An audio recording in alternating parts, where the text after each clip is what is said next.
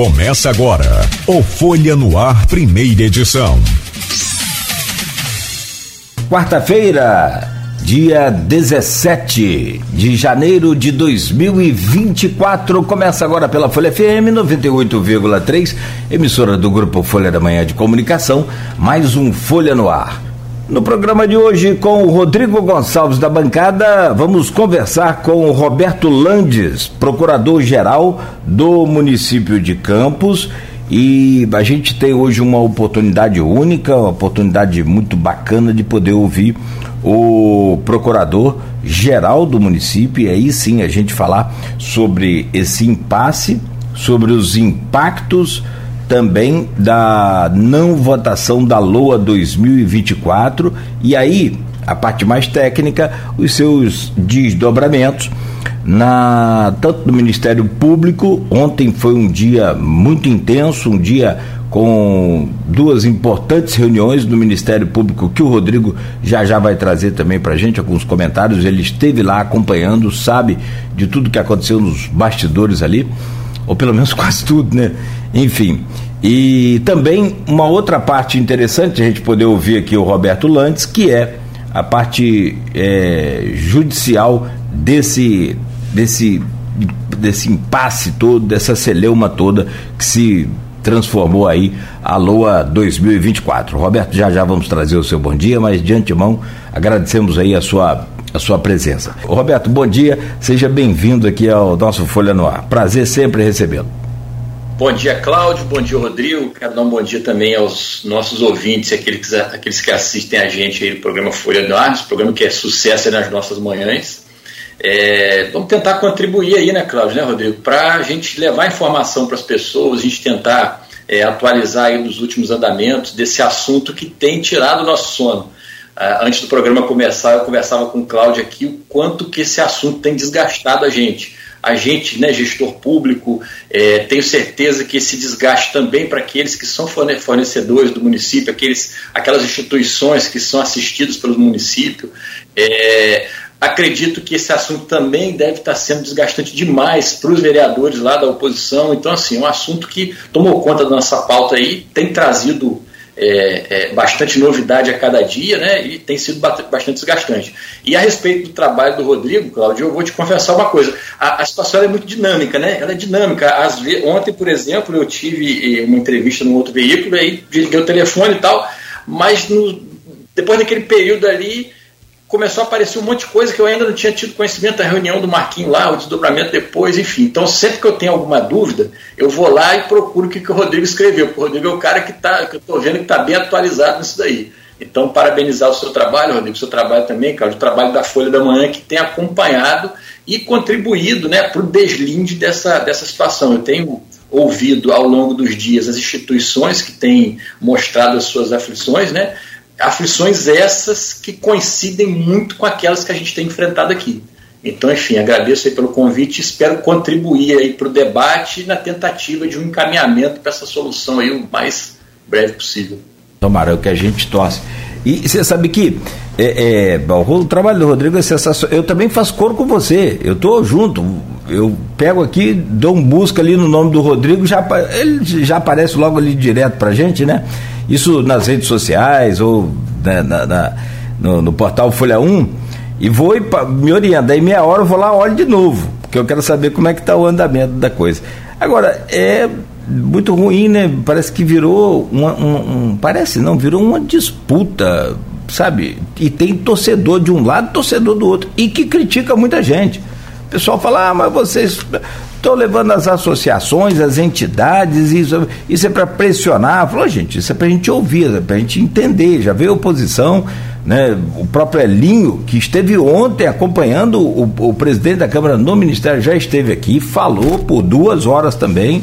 Enfim, a gente ouve os dois lados, mas leva pancada dos dois lados.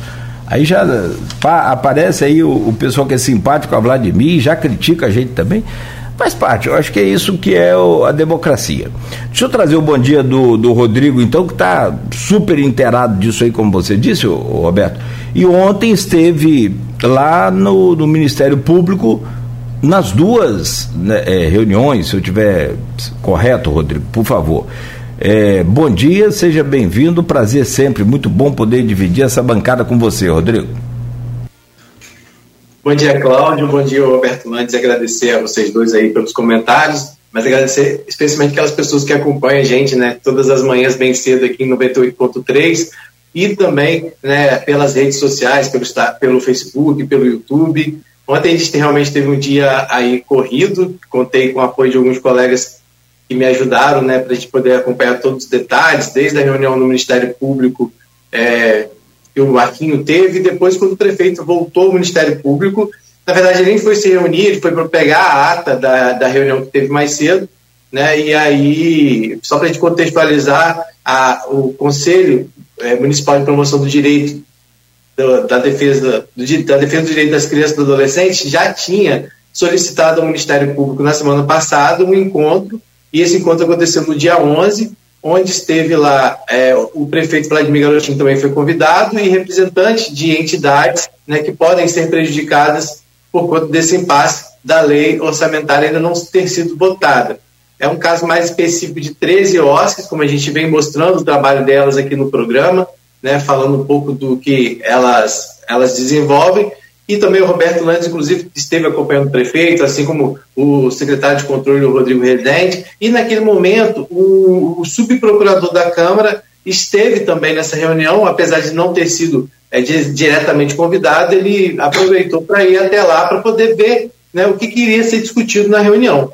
Naquele momento, então, né, a promotora Anique, junto com a, a promotora Maristela, entregaram então uma cópia da ata ao subprocurador em mãos, pedindo que o presidente da Câmara, Marquinhos Bacelar, pudesse, em 72 horas, naquele momento, é, dar, uma informa, dar uma, pelo menos uma previsão de data né, para que a LOA fosse votada.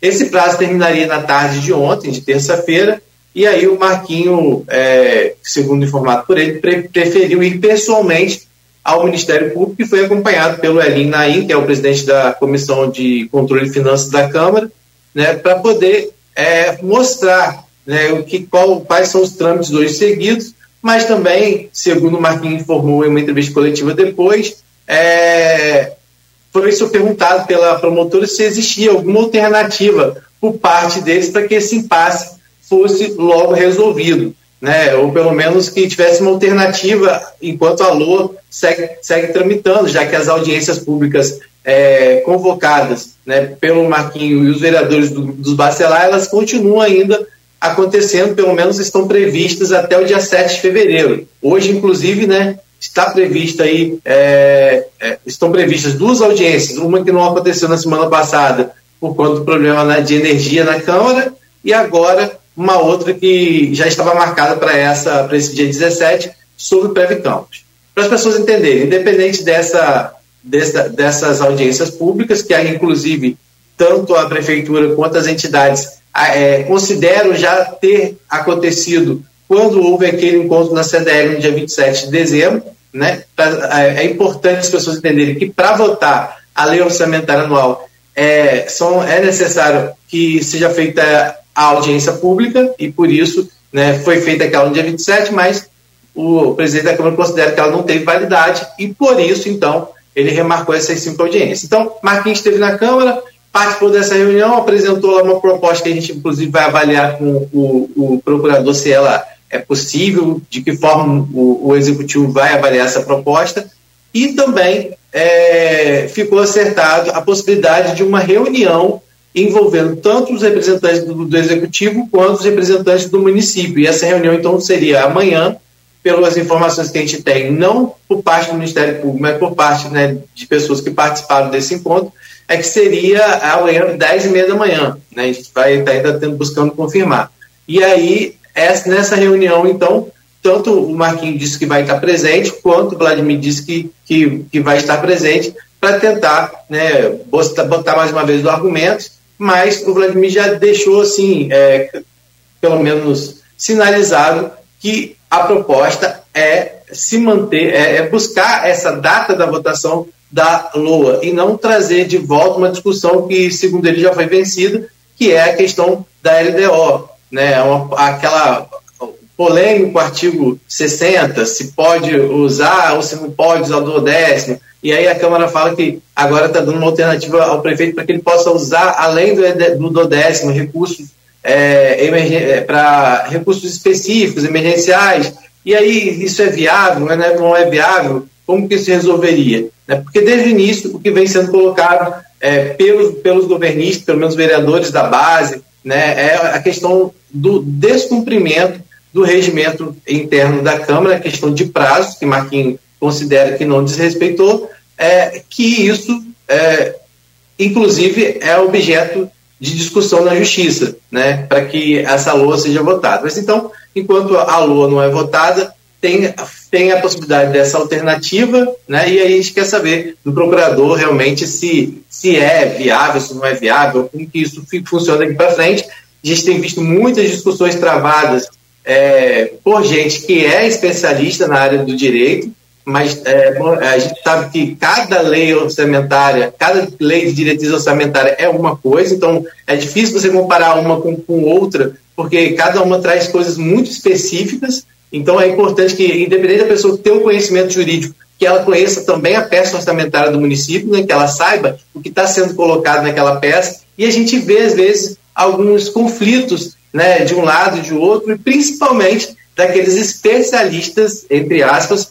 que surgiram agora, que sequer sabem muitas vezes o que é uma lei de diretriz orçamentária, não sabe o que é uma lei orçamentária anual, acaba confundindo uma com a outra, e aí é, causa, às vezes, mais desinformação do que informação. Então, a oportunidade de ter o Landes hoje aqui é para trazer é, o que de fato é possível fazer, né, o que representa, por exemplo, esse decreto que o prefeito fez de calamidade pública orçamentária, né, o que, que isso já tem impactado dentro do, da organização do município e, claro, né, a expectativa dele para essa solução. Tentei resumir, porque é, às vezes é muito complicado a gente começar uma entrevista sem contextualizar para as pessoas que a gente tem acompanhado isso de perto e que não é invenção da nossa cabeça. Quando a gente traz as coisas nesse programa, são coisas que já foram colocadas, tanto por um lado quanto pelo outro. E assim como o Landes está aqui hoje nesse programa, se um procurador da Câmara quiser estar presente, se o próprio Marquinhos quiser estar presente, se qualquer outro representante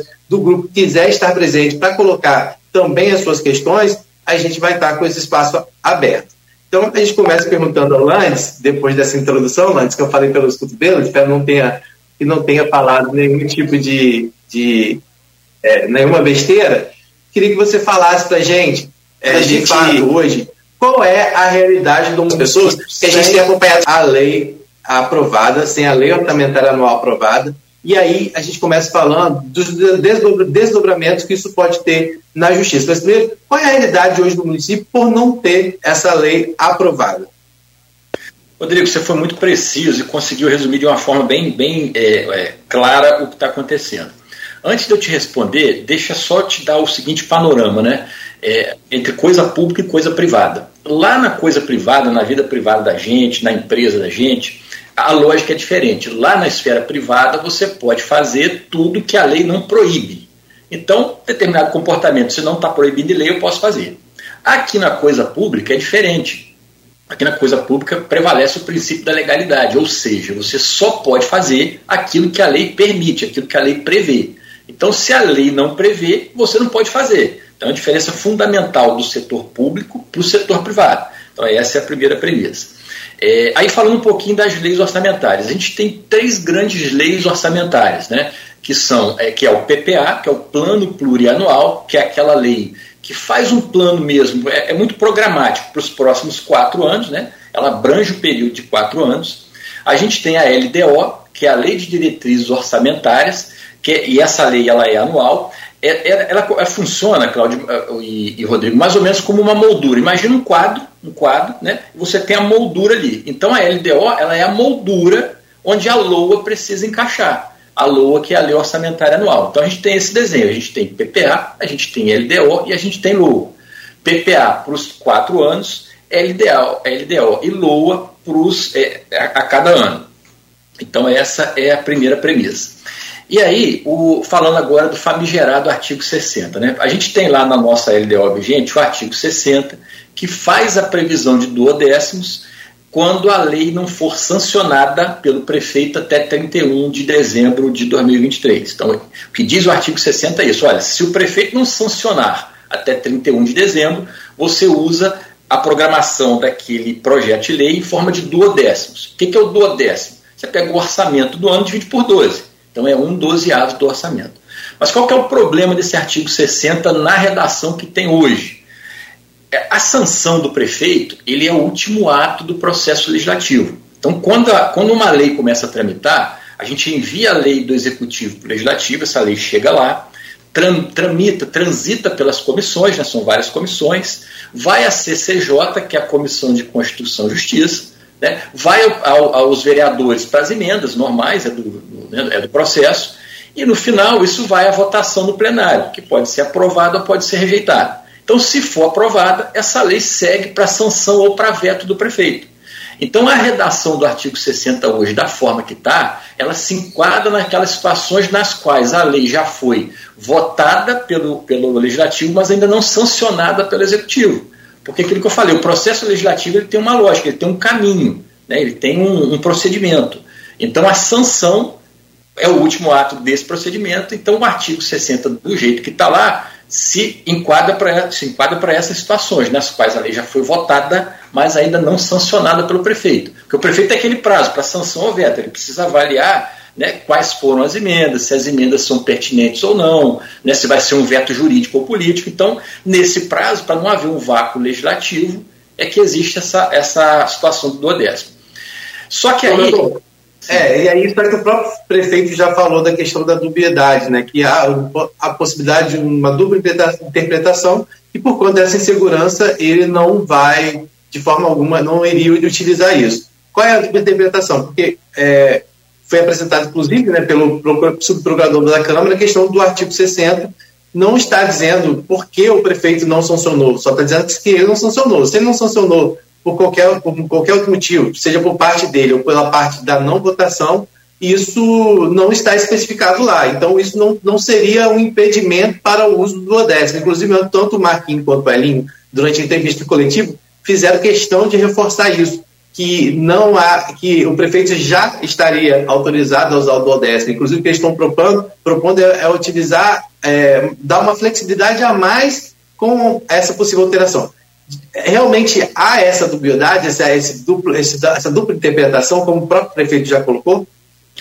Assim, Rodrigo, essa dupla interpretação. E assim, qual que é o problema da coisa pública? E aí, assim, é, quem te fala aqui é alguém que esse ano completa 15 anos de serviço público e que trabalha diuturnamente com o Tribunal de Contas. Todo dia a gente responde alguma coisa do Tribunal de Contas lá. Né? Eu tenho a minha advocacia na vida privada, hoje eu estou impedido de advogar, mas meu escritório, durante muito tempo, enquanto eu estava lá, a gente também defendia gestores públicos que tiveram problema com o Tribunal de Contas, a gente faz isso lá. Então, assim, é, a realidade do Tribunal de Contas é diferente, assim, não dá para a gente fazer uma interpretação ampliativa. É, nós temos recebido algumas críticas por conta disso, de não, a interpretação que tem que se dar não é essa. Mas eu, eu chamo, eu faço esse alerta. A interpretação que a gente precisa dar é aquela interpretação que o Tribunal de Contas traz para a gente, que é uma interpretação restritiva.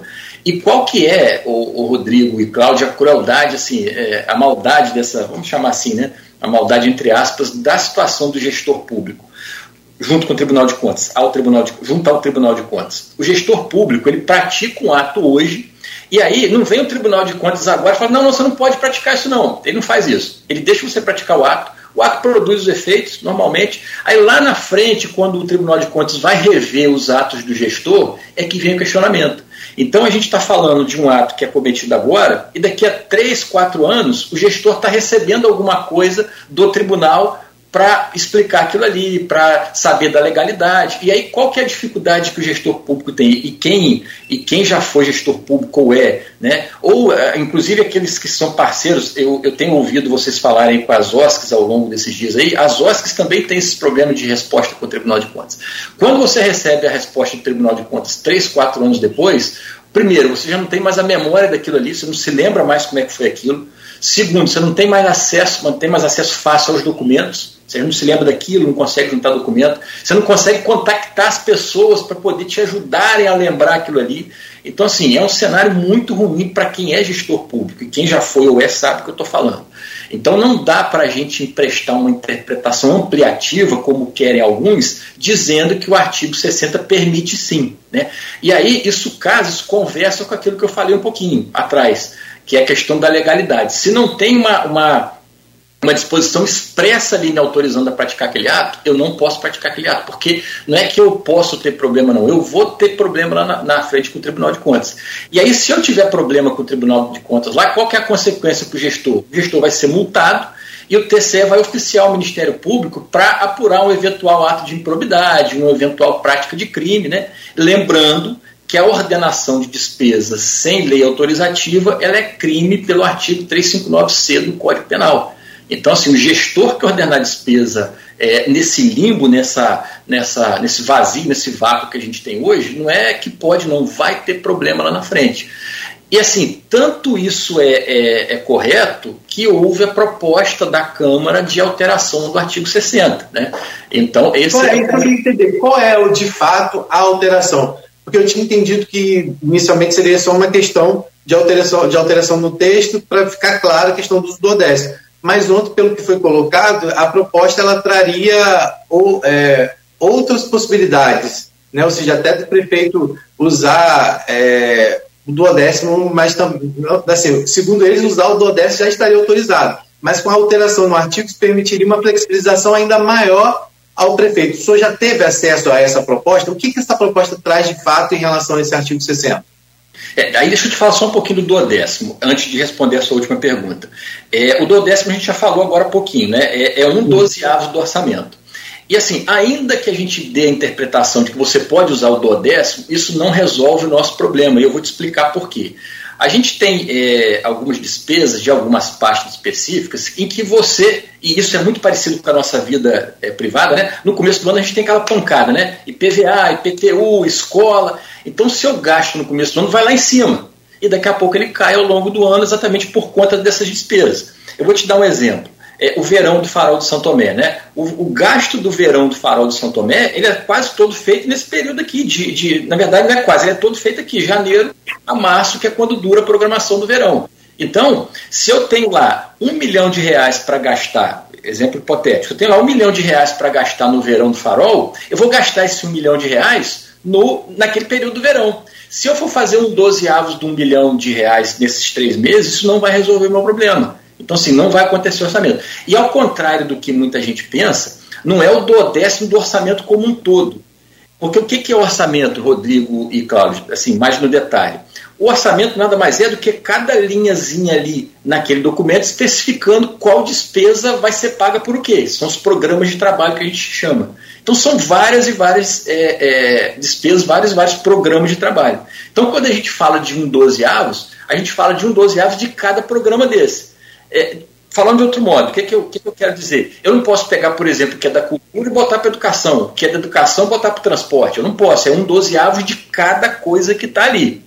Então, é, uma, um outro exemplo do, do, do décimo que não resolve o nosso problema. A, a, educação, por exemplo. As aulas começam agora, né, no mês que vem. Então, para começar as aulas, a educação precisa estar com o seu almoxerifado é, é, é pronto de material, a merenda escolar precisa estar tá lá, o material escolar precisa estar tá lá. Então, nesses primeiros meses, o gasto é muito maior do que acontece nos outros meses. Então, se você traz essa situação do duodécimo para esse período aqui, você não vai resolver a situação. E aí, voltando, se o gestor ordena qualquer coisa é, maior do que o duodécimo que ele vai ter, isso também é um problema. O duodécimo também traz outro problema, Rodrigo e Cláudio é, geralmente os contratos continuados que o município tem, eles são renovados anualmente. Né? Então, por exemplo, o contrato que vence agora, o contrato vencendo agora em janeiro, ele vai ser renovado por um ano até o próximo ano, e assim sucessivamente. Quando você fala em duodécimo, eu não posso renovar esse contrato por um ano se eu tenho orçamento só por um mês. Então eu vou ter que renovar esse contrato mês a mês. Janeiro eu faço um mês de aditivo, fevereiro outro mês de aditivo, março outro mês de aditivo. Aí você imagina isso é, no universo da prefeitura do tamanho que é. Isso vai, primeiro, gerar um caos administrativo para a gente, porque você vai ter que ter um parecer da Procuradoria, um parecer do controle, um ato da, da Secretaria que ordena a despesa, outro ato da Secretaria de Fazenda a cada mês que isso acontece. Então, isso, primeiro, gera um problema enorme para a gente, um problema gerencial. A gente não vai conseguir rodar com isso tudo e a consequência prática é o prejuízo no, no, serviço prestado à população. E, por outro lado, você tem um fornecedor que, em vez de ter um contrato é, é, renovado por um ano, ele vai ter um contrato renovado por um mês. Olha a insegurança que isso também vai gerar para o fornecedor. Então, é aquilo que eu te falo. Eu vou te dar um outro exemplo do Odécimo também. Olha só o que pode acontecer e olha que perigo que é. Imagina, vamos pegar a Secretaria de Educação. Imagina que eu tenho lá 12 milhões de reais para o orçamento anual da Secretaria de Educação. E aí eu vou usar um dozeavos desse é, orçamento. Aí eu vou lá, enquanto a, enquanto a LOA não foi votada, eu estou usando um dozeavos pegando a interpretação do artigo 60. Então, em janeiro foi lá, usei um milhão, fevereiro um milhão, março um milhão, abril um milhão. Gastei 4 milhões do, do orçamento de 12 do duodécimo. Aí lá em abril, a LOA é votada e os vereadores entendem lá que 12 milhões de reais é muito para educação. Não, a educação ela roda bem com 3 milhões de reais, 2 milhões de reais ela roda bem.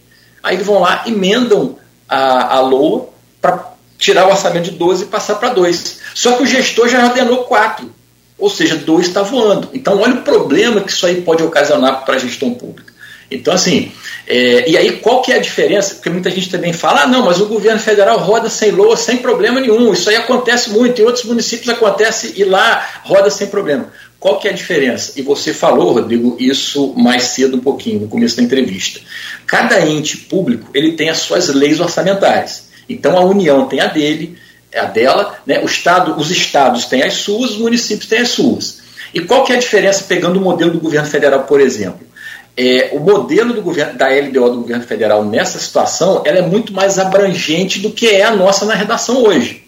O que, que, eu quero te dizer? Lá no governo federal é mais ou menos assim: ó, se a lei não for publicada até 31 de dezembro, é, as, a, é, as seguintes despesas poderão ser executadas. Aí traz um monte de despesa: saúde, educação, servidor, pagamento da dívida, benefício previdenciário, traz um monte de despesa.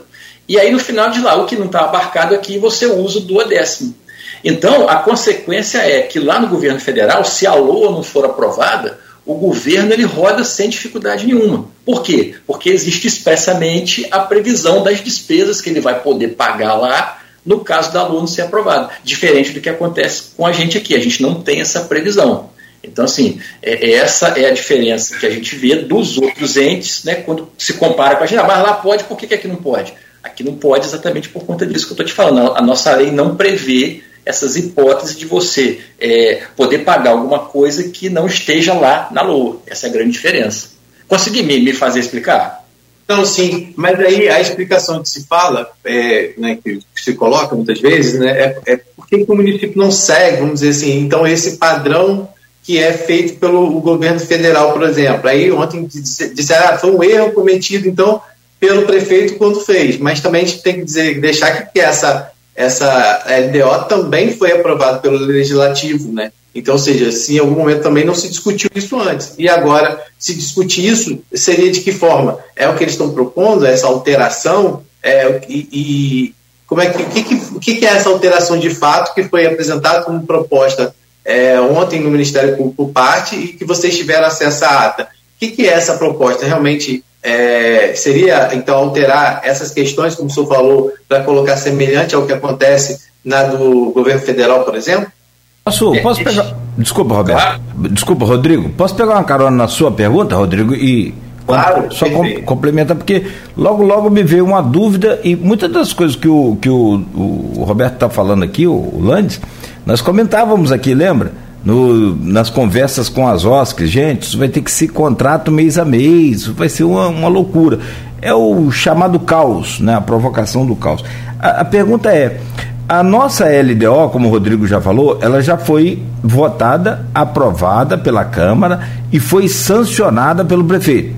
Então, a pergunta, além dessa do, do Rodrigo, o que, que é essa, essa mudança, eu quero saber se é possível, tecnicamente, juridicamente, Aí talvez é, questão de regimento interno, você não, não, é obrigado a saber da Câmara, mas se souber vai ser bom para a gente elucidar, esclarecer um pouco mais. Aí seria possível então uma é uma, uma espécie de, de, revotação dessa lei ou não, não precisa ser votada a LDO para fazer essa alteração? É, deixa eu responder a primeira pergunta do Rodrigo, falando sobre a questão do, do, da redação. Né? Eu gosto muito de pesquisar, Rodrigo, e aí eu fui pesquisar para a gente saber a origem disso. Né? Parei minha pesquisa lá no ano de 2005. De 2005 para cá, todas as LDOs elas tiveram essa mesma redação, com pequenas alterações de, de, de algumas palavras, mas nesse mesmo sentido. Então, assim, já é uma coisa que vem desde o ano de 2005.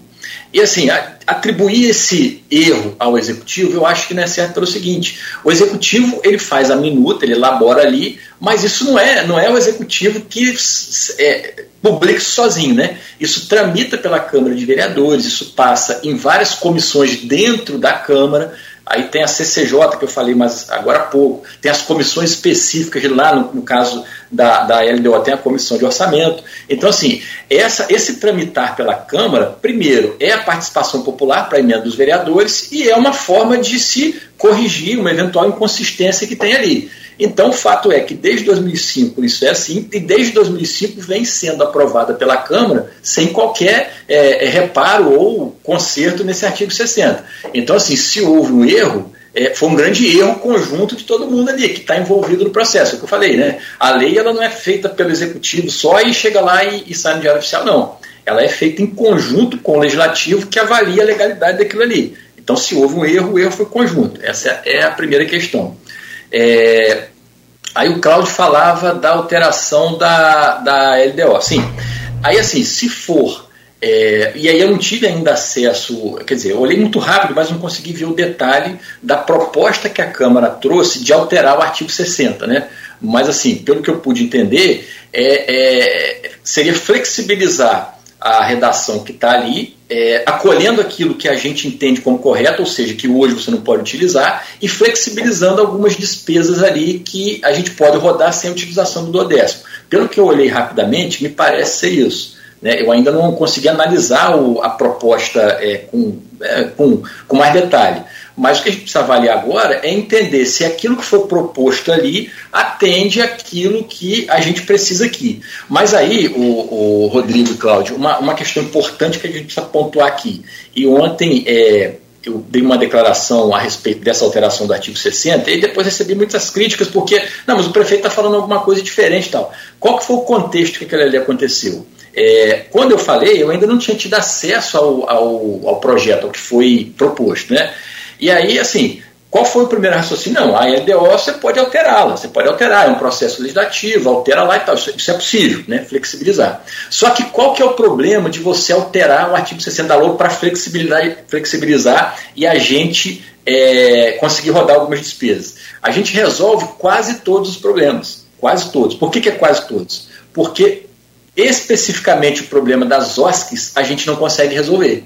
E aí nós estamos falando acho que de três instituições que o Cláudio mencionou mais cedo. Por quê? Porque a Lei 13.019, que é uma lei específica que fala das OSCs, ela exige que a LOA seja aprovada para a gente assinar os, os, programas de trabalho, os convênios, os termos de fomento, seja lá qual o instrumento jurídico que a gente é, vai utilizar. Então, assim, o artigo 60 resolve boa parte do problema, mas nisso aí, nesse, nessa resolução, não está abarcada as OSCs, que eu não preciso nem falar aqui a a nobreza do trabalho que cada uma presta. Então essa é a grande preocupação. Você resolve lá o problema, é, o grande problema da administração, mas você continua deixando as OSCs numa situação difícil.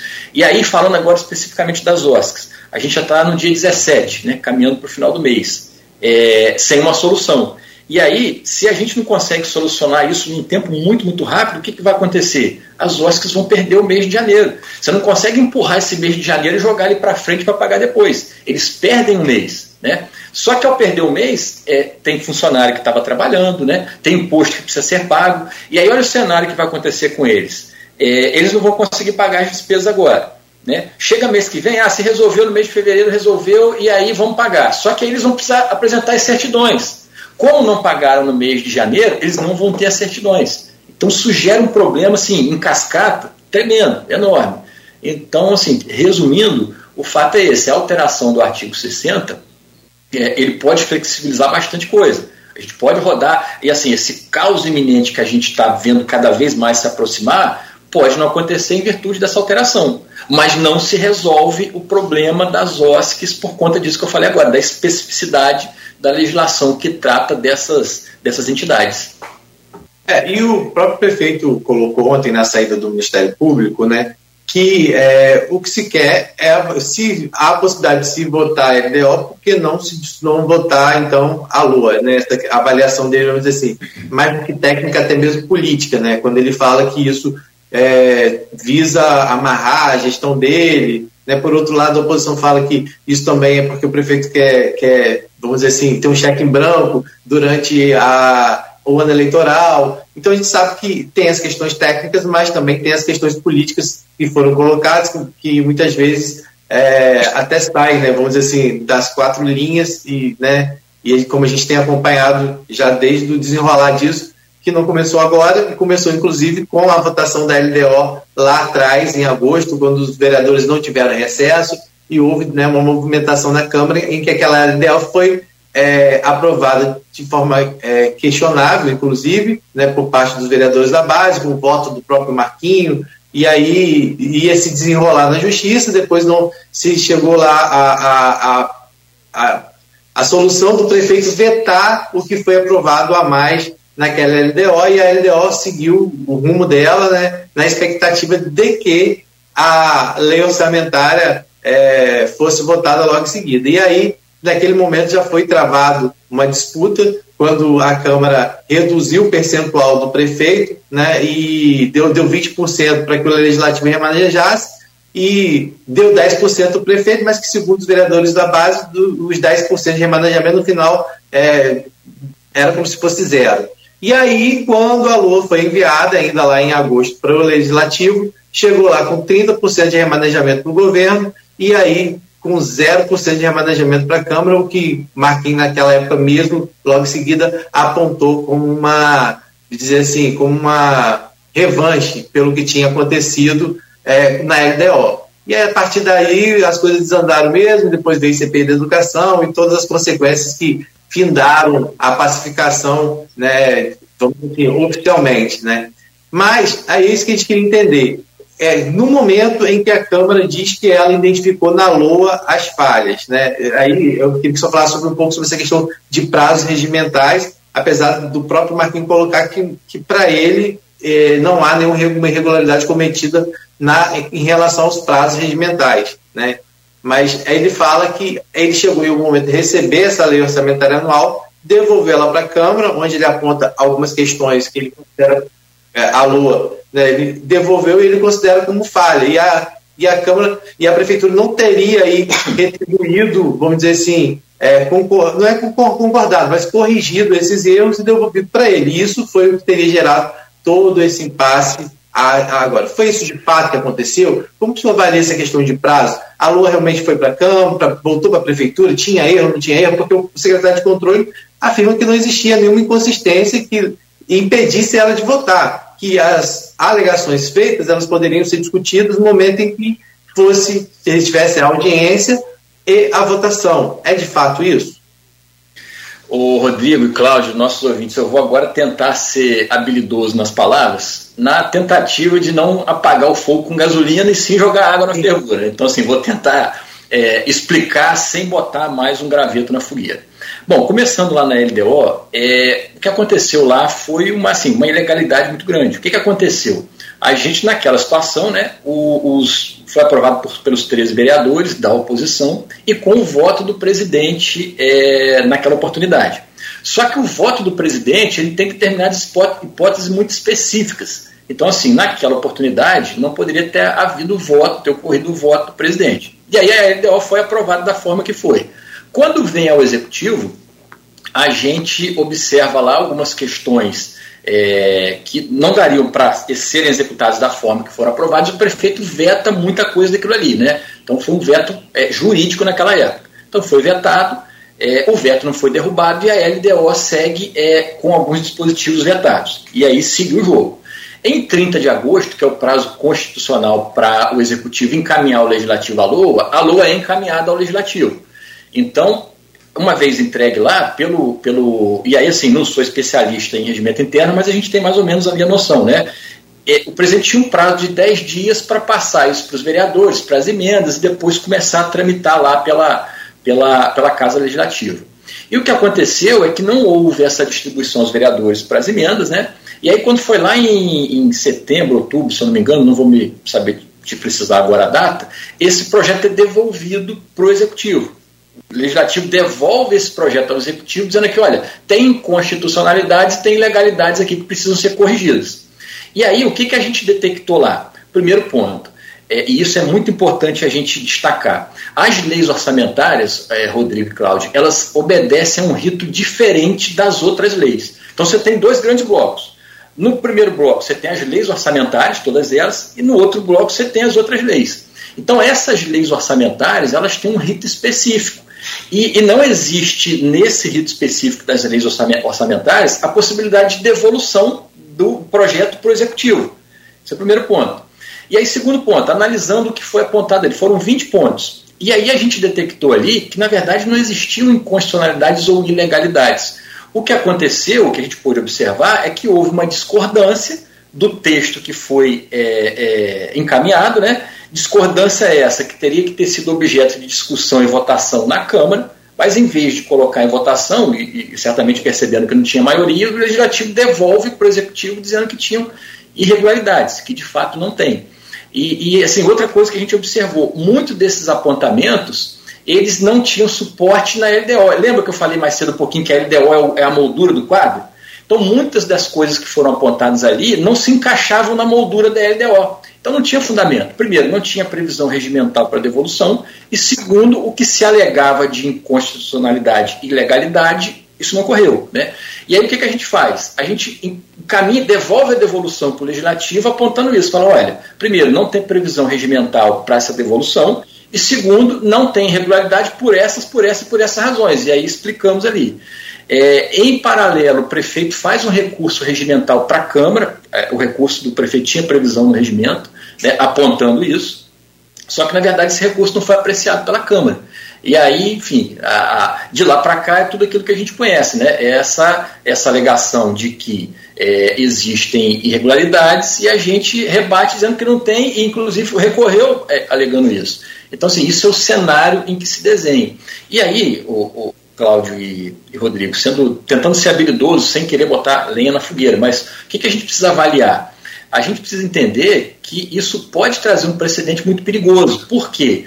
É, existe lá uma minoria que está tentando impor um entendimento que no voto não vai conseguir ser é, superado. Então isso é perigoso. Por quê? É mais ou menos aquele negócio, sou o dono da bola, eu vou para pelado, eu quero jogar daquele lado do campo. Se não for daquele lado do campo, eu sou dono da bola, eu vou, eu vou embora e não tem jogo.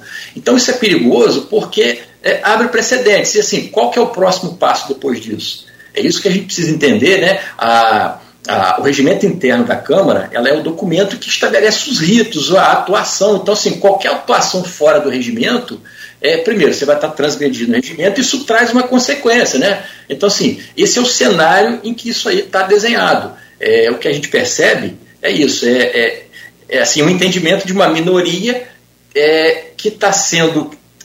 estão é, se tentando usar como forma de você conseguir uma alteração né, para abarcar aquilo que você entende como certo, que essa minoria entende como certo, mas que na verdade muitas daquelas coisas ali não se enquadram na moldura da LDO que eu falei lá atrás.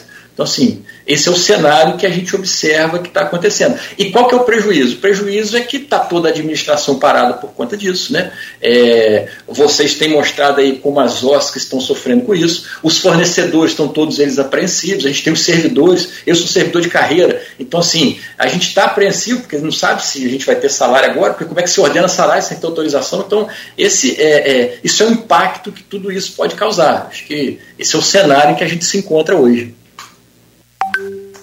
Perfeito. Bom, o, o Lantes, é, a gente precisa fazer uma pausa, tem um intervalo, a gente precisa virar essa chave também para a parte jurídica e entender um pouco mais dessa coisa específica e é aquilo que eu falei mais cedo, você é procurador-geral da Câmara, da, da Prefeitura e não da Câmara, então entender do regimento interno é aquilo, você pode é, conhecer um pouco, mas não especificamente sobre o regimento interno da Câmara de Câmara. Você, você nunca foi procurador da Câmara, né?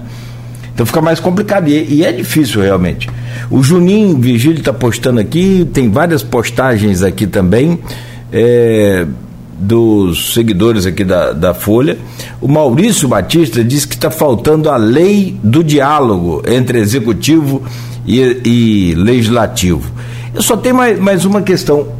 A, questão de, de, de repasse é, para a Câmara não tem a ver com despesas da Prefeitura, né? Então, por isso, não há nenhum impedimento quanto a isso. Né, é, deixa eu só responder o, o, Maurício aí. É diálogo, Cláudio, não tem faltado, não. Eu fui testemunha disso, e aí eu ia falar disso e acabei esquecendo. O Rodrigo mais cedo mencionou é, quando o executivo encaminha para o legislativo a LOA com a hipótese de zero remanejamento para lá e 20 para o executivo. Eu fui testemunha, foi na minha sala que essa reunião aconteceu, e o presidente autoriza os vereadores, né, os, os líder, o líder e vice-líder da da situação aí negociar com a oposição, né, e alegando o seguinte, não, vamos botar 20 e 20 aqui então, isso aí dá para ceder e tal, e tal. Então, assim, em momento nenhum faltou diálogo. É, eu acho que o, depois de três, é, caminhando para quatro anos de governo, eu acho que a gente já pôde perceber, a população já pôde perceber muito bem o perfil do governo Vladimir e do governo Frederico. Né? É o governo do, do diálogo. É, Vladimir é um cara que ele tem essa habilidade de transitar é, nos ambientes políticos, entre oposição e situação, e ele é muito habilidoso é, em relação a isso. E diálogo nunca faltou. É o que eu estou te falando, fui testemunho porque essa reunião aconteceu na minha sala. Né? A gente estava lá, chegaram os vereadores e eu, eu presenciei isso. E diálogo em nenhum momento faltou. É, é, tanto é que o Vladimir, ontem, quando é comunicado lá no Ministério Público da reunião marcada para amanhã, quinta-feira, ele de imediato falou que vai, vou, vou, assim, então ele, diálogo em momento nenhum a gente pode dizer que faltou, pelo contrário, né? É, e aí voltando na, você perguntou a questão do repasse da Câmara. É, o repasse da Câmara, a gente entende que ele não entra no orçamento do município. Então, o duodécimo da Câmara, ele vai ser é, diretamente repassado para a Câmara da forma que precisa ser, né? porque ele é como se ele não transitasse dentro do cofre do município. Só que aí fica um alerta, né, uma sugestão. O, o, presidente da Câmara ele vai ter problema também se ele ordenar despesas, porque da mesma forma que a gente não tem orçamento, ele também não tem. Então a gente passa o dinheiro para ele, porque existe uma grande diferença entre orçamentário e financeiro. Né? A gente tem financeiro, a gente tem dinheiro na conta. O que a gente não tem é orçamentário, que é autorização para se, se, se executar esse dinheiro. Então vai financeiro para ele, mas ele tem que ter muito cuidado, porque se ele ordenar despesas sem autorização para isso, ele, o mesmo problema que a gente tem aqui, ele vai ter lá também. Então, respondendo a sua pergunta, o duodécimo vai ser repassado normalmente para a Câmara. Aí dá outro programa essa resposta aí. deixa, eu, deixa eu fazer o intervalo. E, claro, evidente, aí fica aquela pergunta, né, Rodrigo? Como é que vai ser, então? A Câmara precisa também da aprovação da LOA para poder gerir as suas despesas? Legalmente? Não, o, o duodécimo vai ser passado, não é isso, para a Câmara? Vai. O Normal. financeiro vai, vai ser passado. Financeiro então, sim, agora a do orçamento que é outra questão. E é, aí a gente, a gente depois aproveita para falar né, um pouco mais sobre. O Marquinhos, inclusive, comentou sobre isso ontem na, na, na, na coletiva, né? Claro que ele vai avaliar isso também com, com o jurídico dele, é, tem feito, sido feitas algumas comparações, inclusive, com o que aconteceu em 2019 para 2020. Aí um grupo resgata a fala de um, outro grupo resgata a fala de outro, resgataram a fala de Fred da época e Fred resgatou a fala de Álvaro, de, Álvaro Oliveira da época, né, sendo que era um, era um momento diferente, inclusive. Né, era um momento, inclusive, onde a audiência pública para se discutir a LOA ela aconteceu em outubro. E esse ano ela está acontecendo em janeiro vai até fevereiro. Foi um ano em que o orçamento foi votado em 20 de dezembro e ele foi rejeitado. E aí depois se discutiu novamente. Então são situações diferentes do que agora está é, tá acontecendo. Eu não sei se juridicamente isso tem algum tipo de diferença, mas, mas fato é que o que, se, o que aconteceu em 2019, que também era a véspera de um ano eleitoral, foi diferente do que acontece agora, principalmente no que, na alegação que é feita pelos vereadores da base de descumprimentos de prazos. Né? Ou seja, naquele momento, em 2019, a que tudo indica, a, a tramitação aconteceu ainda dentro do ano anterior, dentro da normalidade, por mais que tenha um momento rejeitado, que é o que vem sendo colocado, inclusive, pelos vereadores, que o que tem que ser feito é levar para o plenário para que seja avaliado. Se a maioria decidir por determinada situação e, e, a, e, a, oposição entender que o que a maioria decidiu é prejudicial à saúde, que essas pessoas possam ser de alguma forma responsabilizadas, apontadas, né? É democracia, assim que funciona. Então, isso é o que vem sendo colocado. Então, a gente vai entender depois do, do intervalo o que, que significa, por exemplo, esse decreto que o prefeito é, sancionou, de, é, é, publicou, né, sobre a questão da calamidade é, pública orçamentária. Né? O que, que isso significa? O que, que isso, de, uma certa forma, já tem é, trazido de impacto dentro da administração, né? e, claro, saber também do Landes como, o que, que ele espera dessa reunião de, de, de amanhã, né? o que, que ele espera também da justiça. A gente já sabe que existem ações sendo movidas tanto na vara da infância, né, cujo prazo ainda está tá correndo, e também na terceira vara civil de Campos, onde os vereadores, 16 vereadores entraram com mandato de segurança, justamente questionando essa questão de descumprimento do regimento. Inclusive, uma informação que a gente tem, é, eu, olhando os e-mails logo cedo, não consegui ver ontem na correria, mas a gente recebeu ontem, inclusive, um e-mail do Tribunal de Justiça dizendo que está aguardando um posicionamento do Ministério Público para que eles possam se pronunciar em relação, então, a essa ação, por exemplo, na terceira vara civil. Então, acho que tudo vai passar dentro dessa possibilidade de diálogo é, no Ministério Público, e tenho visto tanto exposição de Marquinhos quanto de Vladimir, para tentar aí, né, vamos dizer assim, ter essa intermediação por um possível acordo, né, é, pelas questões que vêm sendo colocadas pela oposição é, e foram apresentadas também ontem no Ministério Público. Então a gente vai tentar saber um pouco mais sobre esses desdobramentos que já estão acontecendo aí a partir da não votação da Lua. Muito bem, 8 e 4, então, posto isso, a gente faz esse breve intervalo. Você continue ligado aí com a gente, por favor. A gente segue aqui bem rápido e volta já no oferecimento de Coagro, Proteus Unimed Campos, Laboratório Plínio Bacelar e Vacina Plínio Bacelar. No programa de hoje com Rodrigo Gonçalves, estamos conversando com Roberto Lantes, procurador-geral do município de Campos falando sobre esse impasse da votação da LOA 2024. Agora a gente já vira um pouco a chave mais para a área técnica, mas tem várias perguntas aqui, tem um pessoal interagindo com a gente no Face, no grupo de WhatsApp deste programa e do blog Opiniões, que é do Aloysio Abreu Barbosa. E, meu caro Roberto, tem uma pergunta do Nicolas aqui no grupo. É, em toda tentativa de acordo, as partes precisam ceder o que, que a Procuradoria da Prefeitura poderia propor é, de concreto para resolver o impasse neste momento, já que coisas tão importantes na cidade estão na dependência? Bom, Cláudio, respondendo a pergunta aí do nosso ouvinte, é assim, a gente voltando um pouquinho ao que eu falei agora há pouco, a gente só não precisa perder de vista o que está em risco aqui, né? Bom, primeiro, o que, que a gente tem a propor de acordo? É uma situação meio é, inusitada, porque assim, a gente tem o entendimento de que o projeto foi encaminhado de forma correta. Né? E aí, é, uma coisa que eu esqueci de falar quando eu mencionei isso lá atrás foi o seguinte: quando o, o, o executivo, o legislativo, a Câmara, devolve para o município a lei, se a gente acata a, aquilo ali e manda um substitutivo, automaticamente o prefeito estaria descumprindo um comando constitucional que diz que a lei teria que ter sido encaminhada até 30 do 8. Então, assim, devolver com correções ia trazer um problema é, de prestação de contas para o prefeito. E, e, essa perda de prazo constitucional isso, é, é, enseja improbidade. Então, assim, o prefeito teria sérios problemas também nesse ponto se houvesse essa devolução. Então, lembrando né, que não existe previsão regimental para isso, né, e ainda que a gente acatasse isso, teria esse problema. O, o prazo seria descumprido. Então, assim, é, aí voltando também um pouquinho ao que eu falei agora há pouco, o, o, governo Vladimir, ele é marcado, é uma das marcas do governo Vladimir é o diálogo, né? É essa habilidade que o Vladimir tem, o Frederico tem, em transitar entre oposição, situação. Então, assim, diálogo nunca faltou, né?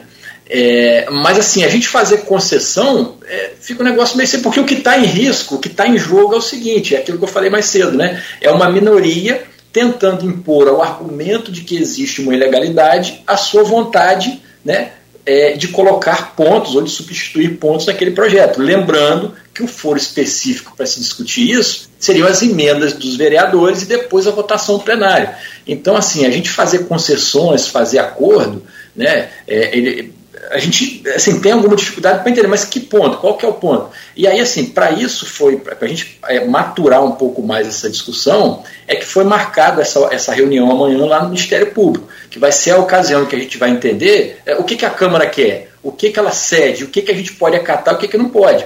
Porque, assim, na verdade, me parece que é, quem precisa ceder agora é muito mais a Câmara ao Executivo do que o Executivo à Câmara, né? Mas é aquilo que eu te falei, a premissa do diálogo ela, ela continua aberta. É, é um assunto que já falei isso aqui mais cedo está afligindo todos nós. Então, assim, onde houver espaço e margem para isso, pode estar certo que a gente vai transitar. Mas agora, assim, a gente propor alguma coisa, a gente ceder alguma coisa, é, e essa proposta partir da gente, fica um pouquinho difícil porque a gente tem o um entendimento, a convicção de que tecnicamente não tem erro naquilo ali, sabe? Tem mais perguntas aí, Cláudio? Peraí, deixa eu voltar aqui ao grupo de, de WhatsApp. Você quer que faça logo todas? Então, peraí. Tem aqui é, a da Silvana Venâncio. Hum. Isso. Procurador, por que demorou tanto para o Ministério Público entrar em ação para resolver esse impasse? Silvana Venâncio é jornalista, mora lá em Bom Jesus do Itabapuana. É, o Ministério Público, o Cláudio e, e, Rodrigo e a Silvana, ele já vem assim atuando nisso desde o final do ano passado. Né? A gente tem lá uma atuação mais direta da doutora Nick, que é a promotora da infância e da juventude, e da doutora Maristela, que é a, promotora da terceira tutela coletiva. Então, é, Desde lá do começo de dezembro, a gente já vinha respondendo ao Ministério Público informações a respeito de inquéritos que já tinham, já tinham sido abertos e estavam tramitando lá. Inclusive, existe uma recomendação que foi expedida em 18 de dezembro do MP para a Câmara, recomendando que se pautasse a LOA. Então, assim, é, na verdade, agora é que o, o, o ator Ministério Público ele está mais em voga, está mais aparecendo na cena. Mas, na verdade, ele já está atuando nisso há, há, mais de um mês, na verdade, desde o começo de dezembro. E, assim, o que eu posso dizer é que o Ministério Público tem sido um, um ator, um agente importante né, para poder mediar isso daí, porque é, a gente, a exemplo disso, né, a reunião que aconteceu lá no dia 11, é, a reunião com o presidente do Legislativo ontem, e essa de desdobramento que vai acontecer amanhã. Então, assim, é, embora o MP só esteja aparecendo agora, ele já está atuando há algum tempo nisso. É. Inclusive, tem essa recomendação, uma recomendação feita pela Maristela, né, do dia 18 de, de dezembro, onde ela pede. É, ela já pede, inclusive, a votação da, da LOA, né? Ela pede a votação a, a Nick ainda estava na questão de é, dando prazo para que fosse respondido, e a Maristela não, ela foi mais direta no sentido de recomendar, né, por mais que o inquérito civil tenha sido aberto pela NIC, a Maristela, naquele momento, em 18 de dezembro, deu uma recomendação para que a LOA fosse votada, é, pautada e votada. Né? E, e aí, claro que é, tem toda uma outra questão que precisa ser avaliada ainda, e o Ministério Público tem, tem feito esse trabalho nesse momento de intermediação. É bom a gente ressaltar que é, a, a, né, tem todas as outras questões que estão sendo colocadas, mas a preocupação inicial maior é em relação a essas 13 OSCs, que incluem, por exemplo, serviços como a PAI, a PAP, a POI, que são entidades que só elas oferecem esse atendimento a crianças atípicas da forma que oferece, e elas, é, então, não, por não terem é, mais o, o termo, é termo de fomento que fala, Sim. É, assinado no dia 31 de dezembro e, como já foi colocado aqui, elas precisariam da LOA para que essa assinatura fosse feita. Está ah, é, tá em risco, então, esse atendimento. Tem mais perguntas lá, Cláudio? Não, tranquilo. Até ah, uma pergunta. Eu... eu não vi mais nenhuma aqui, não. Peraí, até agora eu, só, eu vi essas duas só, tá? Desculpa se eu não vi é. outras. É, tem uma. É, tem uma pergunta aqui no, no, no Face, é sobre aquela a, a questão daquela reunião na Câmara. É, agora eu só queria lembrar o nome aqui. Se, se aquela é, reunião teria efeito, poderia ser usada, o procurador. O encontro na CDL, né, aquela audiência pública na, na CDL. Sim, pergunta boa, Cláudio. Olha só, a obrigatoriedade. É o Luiz Carlos Duarte Peçanha, desculpa. Luiz Carlos. Respondendo ao, ao Luiz Carlos, a obrigatoriedade da audiência pública ela está prevista na LRF, na Lei de Responsabilidade Fiscal. Então, assim, para se votar o orçamento, obrigatoriamente é condição de votação que ocorra, ocorra audiência pública, que é a oportunidade na qual a comunidade né, comparece, faz ali os seus apontamentos, as suas, a, as suas sugestões. É, só que em lugar nenhum, seja na Constituição, na LRF, na lei orgânica, no regimento interno da Câmara, qualquer outra legislação esparsa, diz que essa atribuição de executar a, a audiência pública é da Câmara. Costumeiramente, nos anos anteriores, vem sendo feito na Câmara, mas em lugar nenhum em lugar nenhum é, existe essa previsão de que necessariamente a audiência tem que ocorrer no ambiente da Câmara. Então, assim, considerando isso, e considerando que a LOA foi enviada em 30 de agosto, né, e a gente, quando fez a audiência, foi final de dezembro, quase cinco meses, e não tinha sido realizada ainda, foi que o Executivo resolveu chamar né, essa audiência pública, que foi realizada nas dependências do CDL, é, e assim, que contou com a participação maciça da sociedade, né, as entidades, é, é, as entidades civis estavam presentes lá, entidades de classe, população, é, os 16 vereadores estiveram presentes lá, então assim, foi um ato que mostrou, é, digamos assim, a força e a validade dessa audiência. Né? Então assim, a validade da audiência não pode ser questionada exatamente por isso, não existe lugar nenhum a previsão de que tem que ser feita necessariamente pela Câmara. E como ela é condição para votação, a nossa ideia foi chamar para mostrar, bom, se tem um impedimento aqui que é a não realização da audiência pública, a gente realiza e aí fica apto a pautar e votar. Então essa foi a intenção lá atrás, né, é, de chamar como chamamos e foi realizada, e não existe qualquer ilegalidade em relação a isso. Então hoje a gente pode afirmar com convicção de que o requisito, o pré-requisito da votação, audiência pública, ele já foi realizado, sem problema nenhum. Pode ir. Perfeito. Tem outra pergunta, então, agora aqui. É, tem uma minha aqui. Vocês convidaram a oposição, inclusive o presidente, para essa audiência pública, mas tem uma. Sim, Sim não foi? Perfeito. Foi, naquela oportunidade foi convidado, foi convidado todos os vereadores, foi convidado o presidente do Legislativo, OAB, Ministério Público, todos, todos esses agentes foram convidados. Kleber Tinoco é advogado, já falava aqui com a gente também sobre essa questão num, num programa é, recente, em que ele trazia aqui até o filho, que tem sido destaque aí na natação. É, vamos lá. Ele deixa aqui uma pergunta. E tem defendido aqui nesse grupo de WhatsApp, já teve aqui também um debate interessante com o, o próprio Ferrugem, né, que é chefe de, de, governo do, do chefe de gabinete. Chefe de gabinete do governo Vladimir, obrigado. Então, e um alegando que pode usar e outro defendendo também a tese de que não pode usar o duodécimo. E ele pergunta aqui: por que não aplicar a solução indicada pela doutrina no impasse gerado pela não aprovação da LOA, que inclui até a aplicação integral do projeto da LOA em trâmite na Câmara? Nenhuma doutrina especializada em direito financeiro sugere a paralisação dos serviços por atraso na aprovação da LOA. Não vi em nenhum momento o governo buscar uma alternativa dentro do direito, limitando-se a defender a tese de estrita legalidade orçamentária e o shutdown, que é a paralisação dos serviços. É a pergunta do Kleber Tinoco. Vou mandar um abraço para o Kleber. É, isso conversa um pouquinho com o que eu falei lá atrás, o, o Cláudio, em relação a, a, a, forma que o Tribunal de Contas encara esses atos. Então, assim, a gente usar um entendimento doutrinário para fundamentar um ato praticado pelos gestores, para ordenar uma despesa no ambiente em que não existe é, é, legalidade estrita, é, lei autorizando essa despesa, é extremamente arriscado, extremamente arriscado. E aí, faz é, acontece aquele cenário que eu falei agora há pouco, né? O gestor pratica o ato agora, não, a doutrina me embasa aqui, eu vou fazer e acabou, eu vou embora. Só que daqui a um, dois, três, quatro anos, quando as contas forem é, é, apreciadas lá no TCE, vai vir irregularidade, vai vir a multa, vai vir problema.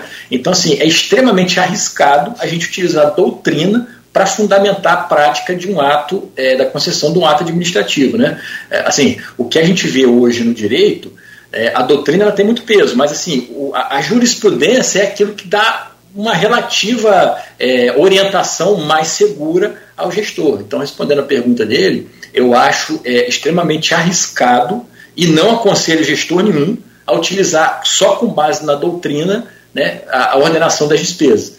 E aí, assim, a gente precisa também entender é, o contexto da nossa, da nossa legislação aqui com o contexto da legislação federal, por exemplo, como eu falei agora há pouco. A nossa LDO, nosso artigo 60, é muito pobre, totalmente diferente do que é a, a, a previsão que existe na, no governo federal e até no governo do estado também. Então, essa eu posso destacar que é a grande diferença entre o que rege a gente aqui e o que rege eles lá. Então, voltando à pergunta, é extremamente arriscado e perigoso a gente utilizar só doutrina é, para basear a prática do ato, que não é se, não, é quando der problema no Tribunal de Contas, os gestores vão ter dificuldades em se, em se defender, e o desdobramento disso é aquilo que eu falei, até sobre o aspecto criminal é, é possível acontecer. Então, é um ambiente extremamente arriscado para qualquer um que ordena despesa. Certo. É, a gente, eu só queria que você é, falasse, antes de falar sobre a questão do prefeito ter decretado, explicar o que é o decreto de calamidade pública orçamentária, até para as pessoas entenderem né, isso, é, eu queria colocar, porque a gente falou sobre aquelas inconsistências que a Câmara, que os vereadores do, dos Bacelar colocam em relação à Lua e como impedimento, inclusive, para não ter levado ela à pauta, o que, claro, é questionado pela base, por aquela, aquele argumento que eu já falei. Né? Se existem questionamentos, que esses questionamentos sejam colocados em discussão onde tem que ser colocado, em pauta, e aí, se por algum motivo né, a maioria não acatar, né, que essa maioria seja responsabilidade. Mas eles colocam pontos que são mostrados como sensíveis, é, e como, por exemplo, é, 400 reais para ser usado no fundo de qualificação profissional. Aí eles falam que o Fundo Municipal de Habitação tem 800 reais é, por ano que o programa Minha Casa Meu Sonho, que seria um programa que o governo está pensando, teria 100 reais por ano, né? que saneamento basta 700 reais por ano.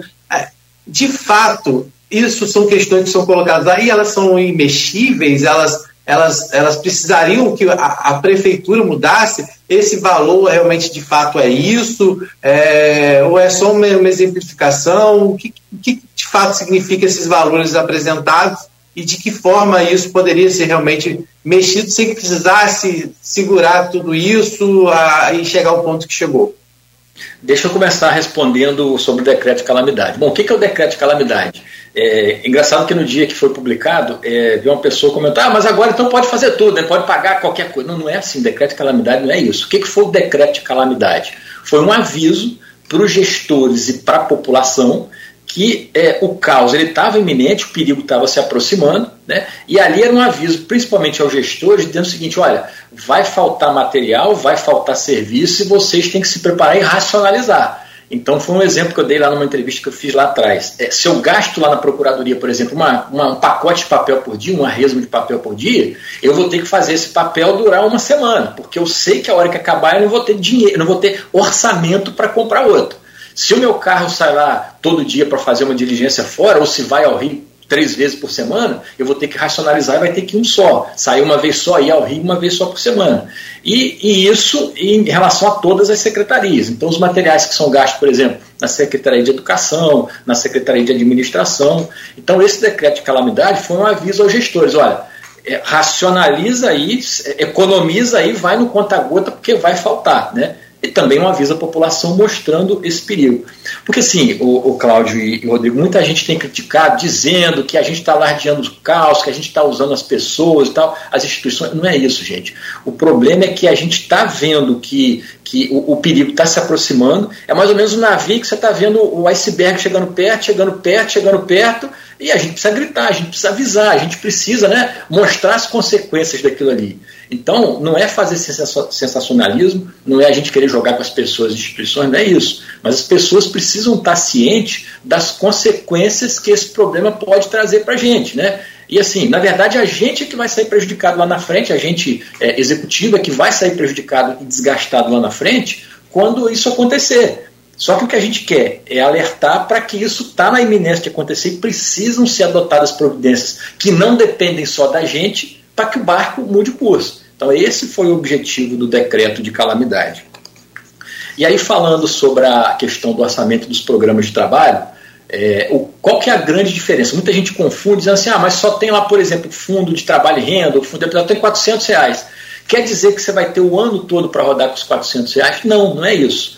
É, o importante de conter no orçamento são os programas de trabalho. Aí voltando um pouquinho no que eu falei atrás. O que, que é o orçamento? Nada mais é do que um monte de linhazinha ali num documento mostrando cada ação e cada dinheiro que cada ação tem.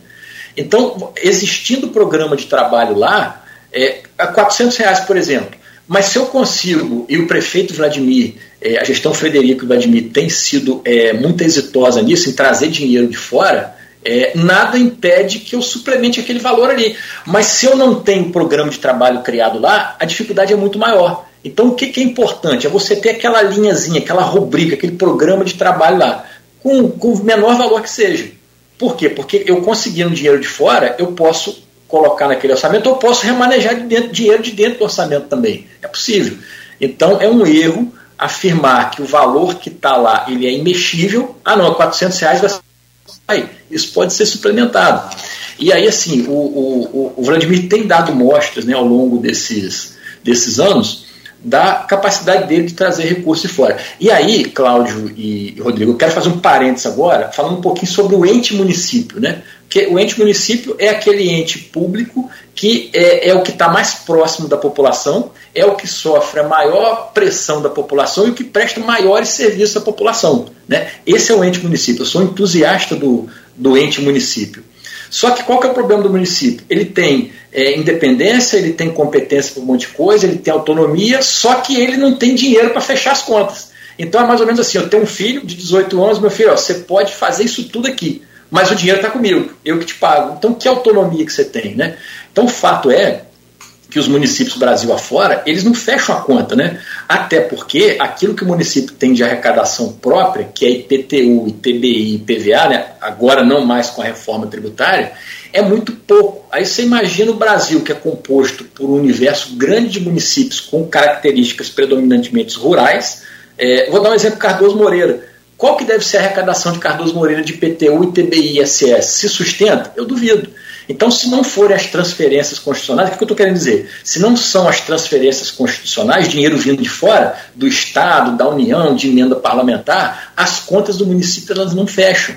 Não fecham. E a gente passou por isso, né? Na, na, e aí, sem querer resgatar o passado, mas pegando como referência, a gente passou por isso na gestão anterior. Né? Houve uma incapacidade de trazer dinheiro novo de fora e por conta disso as coisas não rodaram. Então, é, é, a conclusão é essa: as contas de qualquer município, a não ser aqueles grandes capitais, grandes centros e tal, elas fecham. Agora, dos outros municípios, elas não fecham se não tiver dinheiro novo, dinheiro de fora. Aí agora eu fecho parênteses. Então, o, o, o, Vladimir, com a habilidade que tem, ele trouxe muito dinheiro de transferências constitucionais para cá, emendas parlamentares e tal. Então, o importante no orçamento é que existam lá os programas de trabalho, porque a hora que esses dinheiros de fora chegarem, eles vão ser alocados então, resumindo, é um erro é, afirmar que aquele valor que está lá, pequeno que seja 400, 800 mil reais, vai ser é o valor do ano todo e ele não vai ser alterado. É, um erro, é, é completamente errado isso. Ah, e os vereadores também da base cobram que si isso também é um questionamento que pudesse ser feito durante as audiências e a votação, né? Ou seja, é que isso, essa discussão acontecesse dentro do plenário, né? E é o que, inclusive, o objeto né, também da, da, da ação que está sendo movida na terceira vara civil de Campos. Inclusive, eu já falei, né, se posicionou dizendo que está aguardando parecer também do Ministério Público. O que, que o senhor espera dessas ações que estão sendo feitas, tanto por parte do Ministério Público, que tem um inquérito, né, que é diferente, é um inquérito, né, ainda não há uma provocação diretamente da Justiça, mas também já há por parte da Justiça uma consulta feita ao Ministério Público. O que, que o senhor espera dessa reunião de amanhã, dessas ações que são movidas tanto na vara da infância, quanto também na terceira vara civil de Campos. Eu acho que, inclusive, tem uma também tramitando a segunda vara civil, acho, é, movida também pelo Conselho. Mas o que, que o senhor espera aí desse, dessas próprias próximas movimentações, tanto no Ministério Público quanto na Justiça?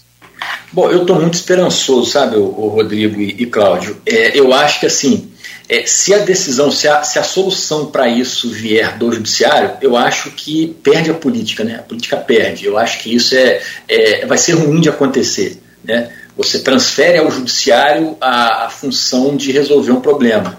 Mas por e, o, e que o judiciário também não, talvez não, não, não, não venha assim que o judiciário também tem muito esse respeito também né, aos poderes, né? Então é, não é tão simples assim como as pessoas pensam, ah, a justiça vai decidir. Não, por isso tem toda essa tramitação, por isso que, inclusive, a Justiça está consultando o Ministério Público, né, que tem né, ouvido as partes, que as pessoas estão colocando como se fosse uma coisa muito simples da Justiça interferir nos poderes, e não é assim, né? É, não é assim, e, e assim, é, é, aquilo que eu falei, né? Eu acho que perde a política se a decisão vier de lá. E uma outra questão, é muita gente, não, vamos levar para a justiça. Eu acho extremamente arriscado pelo seguinte: é, a justiça é um ambiente onde as partes têm uma influência muito menor do que é quando você está fora da justiça. Né? Quando você está no ambiente fora da justiça, eu tenho capacidade de influenciar com os meus argumentos, com os elementos que eu apresento ali, de uma forma muito maior do que é na justiça. Porque na justiça é um terceiro imparcial, que é o juiz, que vai decidir. Né? Então, assim, e a possibilidade de sair uma decisão é, que agrade aos dois é muito mais difícil, porque na, na justiça vai ter o seguinte: um vai sair satisfeito, o outro insatisfeito. Né? Por outro lado, quando você faz isso sendo mediado, um acordo, fora do ambiente judicial, a possibilidade de você conseguir uma, uma solução que os dois saiam mais ou menos satisfeitos é muito maior. Então, assim, transferir ao judiciário e deixar para ele resolver lá, eu acho que é, é ruim por conta disso. E assim, eu estou muito esperançoso nessa reunião de amanhã. Né? Eu acho que a, a tônica da reunião de amanhã é, vai ser uma tônica da gente arrefecer os ânimos. Eu, inclusive, ontem liguei para o Flávio, que é o procurador da Câmara, o Flávio meu amigo há mais de 20 anos, a gente se conhece da advocacia aí, e assim, ele tem um estilo muito parecido com o meu, né? do diálogo, da composição e tal. Então, assim, a gente, é, é, dependendo dos quadros técnicos, eu tenho certeza que a coisa vai fluir, vai caminhar. Então, estou muito esperançoso amanhã. Eu acho que a gente entrando com o espírito é, amanhã é, desarmado, naquela intenção de resolver, eu acho que pode ser muito produtivo. De repente a gente já sai de lá com uma data de votação da LOA, né? que é a solução que vai resolver o problema para todo mundo. Para os servidores, para os fornecedores, para as OSCs, inclusive. Então eu estou muito esperançoso nessa reunião de amanhã. Eu acho que tem tudo para dar certo. É, e o Ministério Público também ele tem sido muito é, prudente na condução disso, né? É, eu acho que assim, se fosse algum tempo atrás, talvez já ter, se teria ajuizado a ação, já se teria buscado, mas assim, eu vejo muita prudência por parte do Ministério Público na condução desse assunto. Então, por conta disso, eu estou muito esperançoso de que amanhã, na reunião de amanhã, a gente saia com uma, com uma, com uma solução positiva aí. Cláudio? Não, que espetáculo, né? Tomara que é, de fato isso aconteça e que a gente acho que possa é, desamarrar esse nó aí de uma vez e até pensando em, em próximas, é, a gente pensar também nessa questão da mudança da, da LDO para. Até eu falava aqui, Roberto Landes, é, ontem com o Rodrigo, e o Rodrigo complementou muito bem, e, e, e, logo depois, eu não sei se o Rodrigo percebeu, uma parte que eu falei, o Vladimir falou, depois a outra parte o próprio Marquinhos falou também presidente da casa, é, que foi a questão da é, desse artigo fatídico artigo 60 da da LDO que precisa ser então reformulado para as próximas é, o próximo ano. E aí o Rodrigo falou Cláudio mas não adianta só mudar o artigo 60 porque tem as instituições as OSCs que precisam também sem que porque só mudar o artigo 60 exclui aí não inclui as OSCs, né? E que tem OSCs nós falamos aqui a PAP, a APOI e a PAI que não tem os serviços similares no, no, no governo, na rede pública, municipal nem estadual, então nem muito menos federal. Então aí fica essa questão para o, o a, a, próxima gestão, o próximo, próximo ano a coisa então ser definida dessa forma, talvez, para que o próprio município, e eu digo município, eu digo munícipe, é, não fique refém de uma situação como essa. Teve impasse na LOA? Teve impasse na LOA. Use então aquela referência da LDO, que nós já citamos aqui em outros exemplos, é, mas a é partir, mesmo... a partir da mudança que precisa ser feita. Pois não, Rodrigo? É, mas mesmo assim, o Lantes colocou aqui que né, a questão do duodécimo é uma solução mas que dificultaria também, né? mesmo o uso do ODS como é defendido, né? não, não, é, não é dessa forma também que hoje se resolveria, não só na questão das OSCE, mas a questão de contratos, como ele falou, assim, segurança, que existiria, vamos dizer assim, na gestão, gestão pública. Né? Que é, é bom a gente falar. Sim, mas hoje, hoje Rodrigo, até o oxigênio está em risco. O salário do servidor tem tanta gente cobrando a gente que, Cláudio, e meu salário vai sair? Rodrigo, e o salário vai sair? O negócio é Sim. tenso, né? É, inclusive, inclusive, isso foram, são as questões que estão sendo colocadas, né? Eu perguntei, inclusive, ao Marquinhos ontem a respeito dessa questão das 13 OSCs, né? Se foi tratado com o Ministério Público algo específico em relação a elas, né? Porque é, vem sendo feito essa, esse, esse, questionamento de que, né, sem a, que no caso delas, a LOA, sem a LOA não resolve. E o Marquinhos disse que discutiu isso e está analisando isso com o, com o jurídico né, para averiguar se elas terão fomento. Né, a, a, ele disse que as, que as promotoras receberam a informação do executivo de que essas instituições não poderiam é, mais, vai ser inclusive um entendimento que ele vai tentar buscar amanhã nessa reunião. Ele falou que amanhã nessa reunião vai tentar buscar inclusive entendimento em relação a essa questão da, das entidades, né, caso a, é, existisse a possibilidade do município aceitar a proposta que eles levaram, segundo eles, esse texto pronto ao Ministério Público, né, é, dessa proposta do artigo 60, mas o prefeito já sinalizou e outros vereadores da base, ontem mesmo na tribuna, já sinalizaram que não, não vão acatar inicialmente essa proposta, é, porque o que eles querem, de fato, é que sejam discutidos, seja de fato votado a lei orçamentária anual, que para eles é o que, de uma certa forma, resolveria todas essas questões. Né? Então, agora é esperar aí essa reunião de amanhã, como o Lantes falou, é, nesse momento, torcer por, por, por esse entendimento, esse entendimento haja amanhã, e que é, a própria nota do Ministério Público, quando a gente questionou é, sobre isso, a gente ontem né, perguntou como é que, que ficou definido em relação à reunião. E, ele disse, e o próprio Ministério Público trabalha o tempo todo com essa possibilidade de que chegue a um consenso em relação à lei orçamentária anual. Inclusive, na nota que o Ministério Público enviou para a gente ontem, ela traz algumas informações em relação a, a, ao, compromisso de que, se sanadas a, as questões técnicas colocadas é, na LOA, que de se votar, é, é, o MP disse que o presidente assumiu o compromisso de inserir em pauta a votação do projeto LOA assim que forem sanadas as falhas técnicas descritas em caráter de urgência, observando como prazo máximo o mês de janeiro. Então, assim, se realmente amanhã chegasse ao, ao acordo que existem essas falhas técnicas, que de uma certa forma o Lande já colocou que não considera que existe, né, o Marquinhos se comprometeu a, a, a seguir esse prazo máximo do mês de janeiro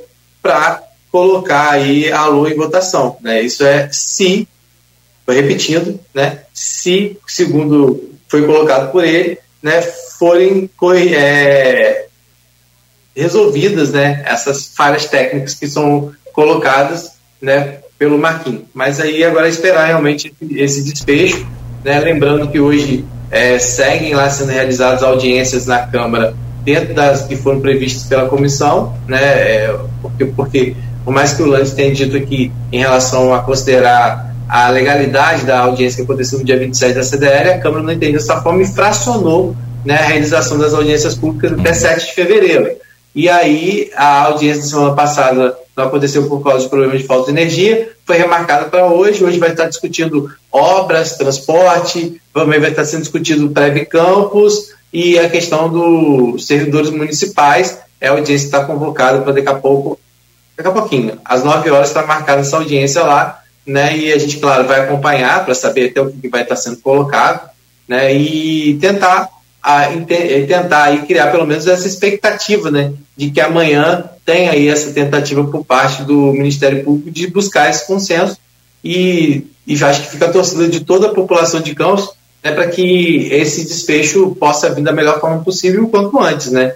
É, porque tem, sem considerar um lado ou considerar o outro, a gente tem no meio de, de, do caminho, pelo menos por parte das 13 OSCs, total insegurança de, do que elas vão receber. E elas têm colocado isso aqui no programa, porque mesmo que, o, mesmo que elas assinem um contrato é, depois, lá em fevereiro, por exemplo, é, elas vão ficar no prejuízo em relação a esse mês e, e um menos um mês de repasse para algumas dessas instituições pode significar, segundo o Renato Gonçalves, que é o representante do fórum, é, o fechamento, inclusive, de algumas delas. Então, assim, é, não, eu volto a falar, a gente tem que trazer daqui o que as pessoas colocam para a gente, né? E a gente, com certeza, vai estar sempre buscando também o contraditório, que é o nosso papel aqui na, na rádio. Perfeito você, Rodrigo, perfeito. Também vou fechar aqui e só colocar, o, o, o Landes foi muito claro hoje aqui com a gente, mais cedo quando ele disse que se reencaminhar a Lua com os devidos acertos aí é também entrar num, num, numa furada, já que perde o prazo, né? Enfim, complicado. O, o, Henrique da Hora coloca aqui no Face: calamidade orçamentária não é um exagero. Aí ele contextualiza. Em um passado recente, no governo Diniz, houve falta de, de financeiro e houve superação da sociedade, ou seja, naquela época ninguém parou. É, como afastar o debate técnico do debate político? Tenho a impressão de que se não fosse ano eleitoral não estaríamos nesse é, debatendo isso. Quer responder aí, por favor, Landes? Quero, quero sim, um abraço para o Henrique. Henrique é um grande amigo. É, eu acho assim, separar o debate técnico do político é o que a gente está tentando fazer aqui agora. E, e, comparar a gestão do prefeito Rafael, quando isso aconteceu lá atrás e existia o problema lá naquela situação é, é financeira, não orçamentária, com hoje, é um pouquinho injusto pelo seguinte: a quantidade de frentes de trabalho que se abriu hoje em relação ao que era da gestão anterior é muito grande, muito, muito grande. Então, assim, a, é, você vai comparar meio que laranja com banana. Então, a comparação ela não fica é, legal nesse ponto. E aí, falando da, do que aconteceu lá também no ano eleitoral da gestão Rafael, o, qual foi o grande diferenciador que a gente vê agora que não está acontecendo? Lá naquela oportunidade, é, o Vladimir ele reuniu os, os então cinco vereadores de oposição na época fizeram um compromisso em votar favorável com o governo. Então, assim, mesmo sendo oposição, houve uma intermediação, uma interferência direta do, do Vladimir, enquanto líder, líder político daquela, daqueles representantes, para que fosse aprovado. Então, assim, foi o um jogo dentro das quatro linhas, né? Então, naquela oportunidade, foi aprovado e o governo é, rodou normalmente. E aí, assim, quando a gente fala da, da correção das, abro aspas, inconsistências, a gente só pode, só tem que ter aquele cuidado. De repente, a gente está é, corrigindo essas supostas, abro aspas, inconsistências e substituindo a vontade popular que deveria ter sido manifestada lá na Câmara quando fosse votado, quando fosse né, tramitado pelos vereadores lá para as emendas. Então é esse cuidado que a gente tem que ter.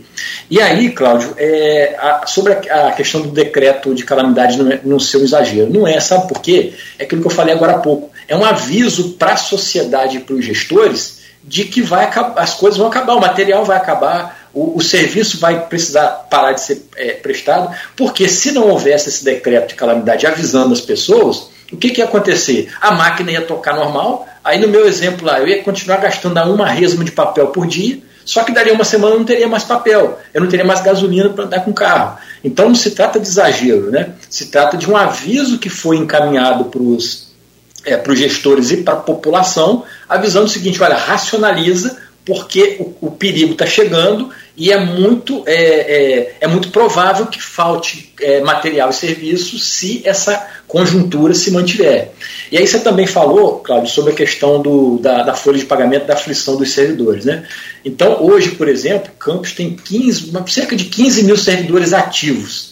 Então você. E, e, assim, a gente não processa e desprocessa uma folha apertando o botão. Né? É uma coisa, não, aperta o botão, agora o salário de todo mundo está lá. Não é assim. O processar a folha, ele tem todo um procedimento prévio, você mexe com contabilidade, você mexe com orçamentário, você mexe com financeiro, você mexe com sistema. Então, assim, tanto é que a, a folha de pagamento, quando os servidores recebem no, no final do mês, ela não é processada 3, 4 dias antes, ela é processada 10, 15 dias antes. Então, assim, o impacto que esse impasse está gerando é, é muito grande, porque a gente está naquela situação, processa, desprocessa, compro, licito, não licito, assino contrato, não assino. Então, isso em termos gerais para a administração, em termos gerenciais, isso é horrível, traz uma segurança muito ruim e assim, vai, querendo ou não, vai ficar um vácuo, né? Porque é, ainda que seja aprovado, por exemplo, essa semana, né? E aí se comece a rodar orçamento financeiro, é, aqueles processos, aquelas coisas, aquelas renovações que estão engarrafadas em algum lugar, elas vão começar a andar. E aí, assim, será que a máquina vai conseguir dar vazão para tudo isso que está engarrafado? Mais ou menos uma rua, né? A rua de trás está fechada, né? Aí abriu o trânsito, vai todo mundo engarrafar na rua da frente. Então, isso vai trazer, é, querendo ou não, só a hora que for regularizado, vai trazer também um, um relativo prejuízo, porque o tempo que a gente vai precisar para regularizar esse buraco que ficou para trás, ele é muito grande. Então, assim, o prejuízo é. E, e, aí você falou da alteração da LDO futura, né? É, a gente já, já entrou no radar lá, é necessário é, a gente alterar. E aí aquilo que eu te falei, né? As pesquisas que eu fiz pararam em 2005. De 2005 para cá, é, isso vem se repetindo, a redação desse artigo vem se repetindo. É, se teve erro, foi um erro conjunto, porque, repetindo, a lei ela, ela é elaborada pelo executivo e encaminhada para o legislativo para análise, né, para discussão, para análise de texto. Então, assim, passou também dessa forma desde 2005 pelo legislativo e especificamente essa LDO agora, né, passou pela, pela Casa Legislativa lá e ninguém detectou isso. Então, assim, se houve um erro, foi um erro é, é conjunto aí. Mas o fato é esse, para frente a gente vai precisar alterar a LDO, isso aí já é, é, é fato. E aí, só para finalizar, falando um pouquinho das OSCs, né? É, o papel de quem é gestor da OSC também é complicado, porque assim, é, você mencionou aí, Cláudio, que o presidente lá ele vai tentar arrumar alguma solução paliativa e tal.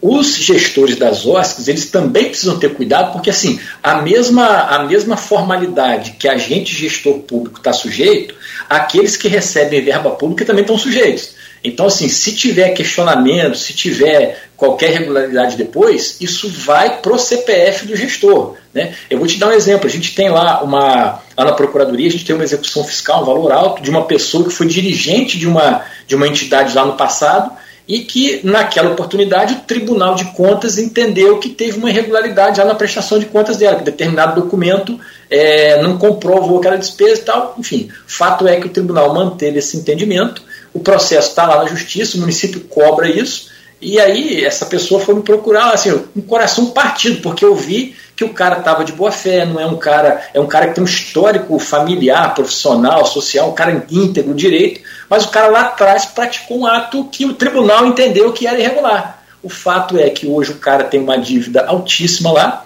é, com risco até de comprometer todo o patrimônio que ele conseguiu ao longo da vida, então, assim, as consequências de um ato praticado há 10, 15 anos atrás aparecem agora e repercutem para a vida do, desse cidadão. Então, o que eu estou querendo dizer é que a gente tem que ter muito cuidado com essa solução que vai vir para as OSCs, porque se não for aquela solução que a lei prevê na LOA, né, é, qualquer outra solução também pode colocar esses gestores é, em risco. É, para quem não conhece de coisa pública, não foi gestor, não trabalha com isso, pode achar que eu estou fazendo terrorismo, que eu estou querendo botar um argumento para criar terror. Não é isso. É porque a gente sabe que o dia a dia do gestor público, daquele que mexe com verba, verba pública, ele é difícil. É, e repetindo, a consequência não é agora. O Tribunal de Contas, os órgãos de controle, eles não vêm aqui agora impedir você de praticar o ato. Não, você pratica o ato para dali a 3, 4 anos te dar problema. Então, enfim, Resumindo, a gente precisa ter cuidado com essa solução que vai vir para as OSCs, para que isso não vire um problema depois. E a reunião do Ministério Público? É, pode falar o horário para a gente? Confirmar? É 10 e meia mesmo? A reunião está marcada para 10 e meia, né, a princípio, e aí deverão, deveremos comparecer o prefeito Vladimir, eu estarei presente, é, nosso representante da Secretaria do Controle, e acho que o presidente, não, o presidente é, Marquinhos Bacelar vai estar presente também, certamente o procurador dele e alguém do quadro técnico dele lá para a gente poder né, é, fazer um bate-bola dessas questões lá. Então está marcado para amanhã, 10h30 do Ministério Público. Muito bem. Então amanhã, 10h30. Sai amanhã, 10h30. Sai a solução ou não sai? Cláudio, eu estou muito esperançoso, né? Vamos torcer para isso, vamos orar, Papai do Céu, porque é, tudo primeiro é de acordo com a vontade dele, né? A gente às vezes faz um planejamento, faz uma, uma, uma programação ali, e daqui a cinco minutos o negócio vira, ou seja, tá, não está na nossa mão, né? As coisas estão é, é, muito menos na nossa mão do que a gente imagina. Então, primeiro pedir Papai do Céu para que dê sabedoria e discernimento para todos nós, para que dê calma é, para os personagens políticos, consigo ali, né? Entender e aceitar, enfim, é, ceder o que precisa, ser, que precisa ceder. Então a expectativa é grande. Eu estou muito esperançoso é, para que esse impasse seja resolvido, que está tirando o som de muita gente, né? nosso inclusive aqui, a gente está nessa aflição. E um período que era para a gente estar tá tirando os diazinhos de folga, recarregando as baterias por ano difícil que vai vir aí. A gente está aqui envolvido nisso dia a dia, sábado, domingo, feriado. Eu brincava mais cedo, né? A gente estava, brincava com o Claudio fora do ar aqui. A gente está no final de semana tomando uma cerveja, você está pensando aqui. Você está com a família, está pensando aqui. Você está na praia, está pensando naquilo. O negócio ocupou um espaço na mente da gente que é, é terrível. Mas a gente brinca assim, pessoal, mas é, é para descontrair, mas o assunto é sério e tem trazido muita preocupação. Então, é, eu espero de verdade que amanhã a gente consiga sair com uma solução salomônica de lá. Deu show. Tá Tem um amigo meu aí que estava em Gruça aí comendo, tomando uma cervejinha, aí o garçom chegou, um peixe, senhor? Não, veio uma lua. Aí o cara. boa, boa. Não, é, fazendo propaganda da cerveja, tem a cerveja que o pessoal fala que é a, que é a boa, lembra? Aham. Aí, fala boa, o povo já falou, não, gente, é a boa a cerveja. E ele aproveitou o feriado para descansar em Santa Amaro. É mole não, cara. Muito bom. Mas o, o trabalho de vocês, né, do, do Rodrigo na parte jornalística, o seu, na parte técnica, tem sido fundamental neste momento e vale o sacrifício. Amigo, muito obrigado pela sua participação aqui conosco no, no Folha no Ar e espero em breve poder ter novamente sua presença, sempre, claro, falando de coisa boa. Bom dia para você, muito obrigado pela entrevista, pelos esclarecimentos desse dia de hoje. Forte abraço e mais sucesso ainda para você e para sua esposa, que eu sou fã dela. É, é, que eu não tive dinheiro, né? Mas que eu tentei trazer, eu tentei. Abraço aí na, na Alessandra e na filhinha também, na família, todos aí. Muito obrigado. Obrigado, Cláudio. Obrigado, Rodrigo. Quero agradecer a recepção de vocês, agradecer aqueles que estavam assistindo e ouvindo a gente também, né? E estou lá à disposição sempre que for preciso. Confesso que eu não gosto muito da entrevista. Eu acho que o procurador-geral ele é uma figura que ele não tem que aparecer muito, né? É mais ou menos é, um jogo de futebol. O jogo de futebol é bom quando o juiz não aparece. Quando o árbitro aparece ali é porque o jogo não está não tá legal. Então é essa a filosofia. Mas assim, não me furto, sempre que for chamado, vou estar à disposição. É, fica aqui a nossa torcida de coração para que esse assunto é, seja resolvido amanhã. É, é, muita gente que pode ser impactada, que já está sendo impactada por conta disso.